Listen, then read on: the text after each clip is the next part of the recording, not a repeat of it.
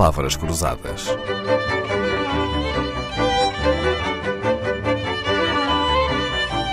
Porque quase tudo é uma questão de semântica. 10 anos, Portugal deixava de estar debaixo da Troika, composta pelo FMI, BCE e Comissão Europeia, que foram chamados para assistir o país, então, sob a ameaça da bancarrota. Mais do que o déficit do orçamento, na altura, era a dívida pública que assustava os credores que financiavam o orçamento do país. Ora, o que será pior, ter dívidas ou não saber como as pagar? O que é que acha pior, Sr. Professor Daniel Bessa? O, o pior é, é não saber como as pagar. Não saber como pagar, normalmente é porque se acumulou muita dívida. Eh, o, o caso que estava aqui a, retratar na entrada dessa nossa conversa é um caso desses. Portanto, depois de tantos anos de, de déficit e de acumulação de dívida, chegou-se ao dia, eh, as dívidas normalmente pagam-se com, com, com novos empréstimos.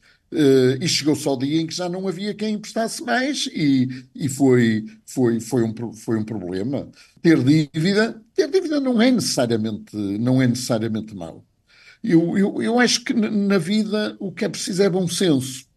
Uh, Pode-se fazer muitas coisas com conta, peso e medida. E enquanto as coisas forem feitas com bom senso e com conta, peso e medida, certamente não se chegará a essa situação em que um dia uh, é preciso quem, quem nos empreste e, e já não há. Pois é. Sr. Professor, lembra-se certamente que há umas, há umas dezenas de anos atrás havia pessoa, eu ouvia quando era miúda, pessoas que diziam orgulhosamente de terem conseguido fazer a sua vida sem nunca terem pedido emprestado um tostão ao banco, seja para a sua vida pessoal, seja para gerir os seus negócios. E acha que este é um exemplo que devemos uh, retomar ou que deveríamos ter mais presente ou não? Eu conheci esses tempos nos meus quase 76 anos, eu conheci esses tempos. Foi assim que fizeram os, os meus avós e os, e os meus pais, e, e, foi assim que eu fui educado. Mas, mas à medida que a vida foi andando e eu próprio fui, fui crescendo, aprendi que isso não é necessariamente uma boa, uma boa solução. Nos, resulta de, de, de, atavismo, resulta de atavismo, resulta de, de falta de, de, formação, resulta de, de, um sistema financeiro insuficientemente desenvolvido. Uh, e isso não é necessariamente, não é, não, não é bom, não é bom. Eu, no, no tempo dos meus pais, as pessoas primeiro poupavam e depois compravam a casa. Havia muitos que morriam sem nunca comprar a casa. E havia também muitos outros, isso, isso era tão contado, pessoas que passaram a vida a comprar, a poupar para comprarem a casa dos seus sonhos, iam para a casa dos seus sonhos e morriam de seguida. Não, não foi assim que eu fui educado e não posso rever-me nisso. Tem, tem que haver melhor e há melhor. Ah, Sr. Professor, então, mas não acha que o que está errado é comprar primeiro e poupar depois?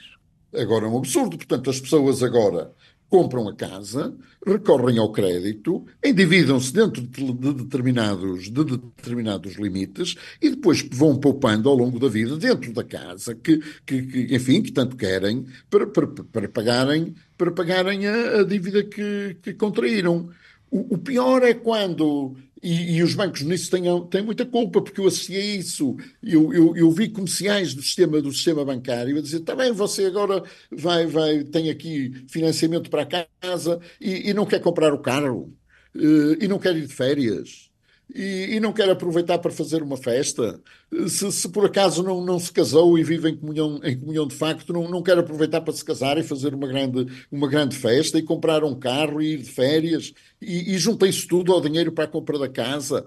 Eu, eu acho que a banca teve, teve grandes responsabilidades nisso. Claro que, que, em último análise, em último caso, quem, quem decide é quem recorre ao crédito. Isso não há nada a fazer. Mas, mas, mas muitas vezes a, a banca vendia facilidades em excesso, levando as pessoas a endividarem-se excessivamente, sem bom senso, sem conta, peso e medida. É. Isso, evidentemente, só pode dar mau resultado. Recentemente, o Banco de Portugal anunciou que a dívida pública portuguesa, que rondava, ou que ronda, os 250 mil milhões de euros, tinha descido de 140% do PIB para 107,5% do PIB. Então o que aconteceu? O país passou a poupar de repente muito? Não.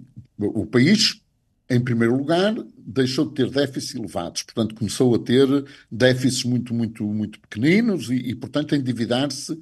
A dívida crescia, mas mas, mas pouco, em euros. A dívida crescia, mas pouco em euros. E agora, neste, neste último ano, até o déficit acabou e mesmo em euros a dívida está a ser reduzida. Mas esses, esses números de que, de que, estamos aqui a falar, estes 140% do, do PIB, que, é, que chegaram a ser e agora são 107, resultam de comparar a dívida com o PIB. E nestes últimos, sobretudo nestes últimos dois anos, o PIB aumentou não tanto em volume, mas por causa da inflação, por causa da subida, da subida dos preços. Quando, quando eu ensinava estes sistemas na, na escola, uh, uh, o que nós dizíamos é que tinha, tinha inchado, tinha inchado, porque, porque o, os bens e serviços que a economia portuguesa entrega vão crescendo pouquinho, mas nesses últimos anos os preços aumentaram muito e, e em percentagem do PIB medido a esses preços que agora cresceram eh, fazem com que, a medida em porcentagem desse PIB, a dívida tenha, tenha descido. Eh, eu, eu julgo que mais de 80% desta redução do peso da dívida no PIB é explicada pela inflação. Se estivéssemos a conversar sobre este assunto há muitos anos atrás, eu diria que o que conta é a dívida medida em euros. E enquanto a dívida medida em euros estiver a aumentar, estamos cada vez mais endividados. Salazar, por exemplo, não diria diferente, não diria diferente disso, e eu, eu fui educado, não, não, não fui, fui, fui educado nesses tempos, fui educado nesses tempos, não, não, não, não pelo Salazar, com, com quem nunca privei, mas fui educado nesses tempos, em que o que contava era a dívida expressa em, em euros ou em escudos, como era, como era não.